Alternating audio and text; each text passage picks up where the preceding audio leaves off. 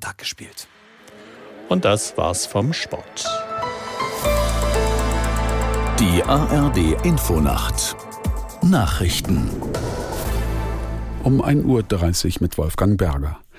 Die EU-Innenminister haben sich nach Angaben von Bundesinnenministerin Faeser grundsätzlich auf eine Krisenverordnung zur Asylpolitik verständigt.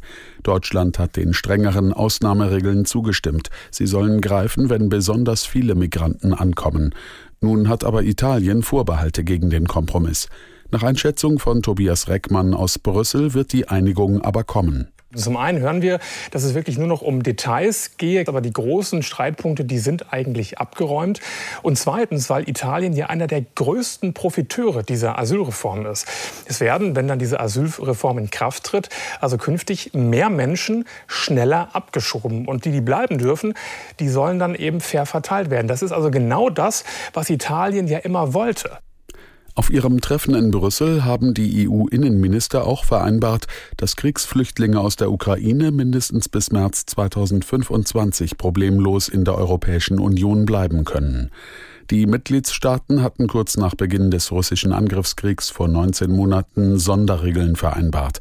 Sie sehen unter anderem vor, dass Vertriebene aus der Ukraine kein langwieriges Asylverfahren durchlaufen müssen. Zudem haben sie ein unmittelbares Recht auf Sozialleistungen, Bildung, Unterkunft sowie auf eine Arbeitserlaubnis. Für Getränkebecher aus Einwegkunststoff müssen die Hersteller ab dem kommenden Jahr eine Abgabe von rund 1,24 Euro pro Kilogramm zahlen, für Plastiktüten 3,80 Euro.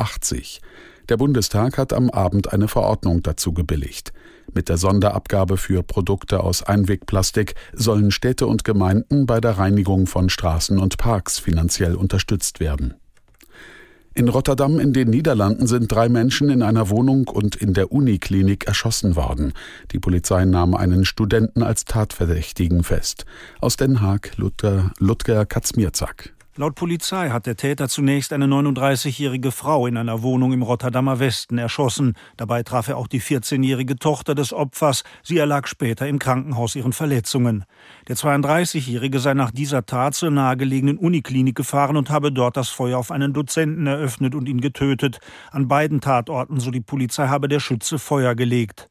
Mit Spezialeinsatzkräften und zwei Hubschraubern konnte der Mann auf der Helikopterplattform des Universitätskrankenhauses gestellt werden. Einige Abteilungen der Klinik wurden zwischenzeitlich geräumt. Und das Wetter in Deutschland. Im Norden bewölkt und einzelne Schauer nach Süden zeitweise klar, Tiefstwerte 17 bis 8 Grad.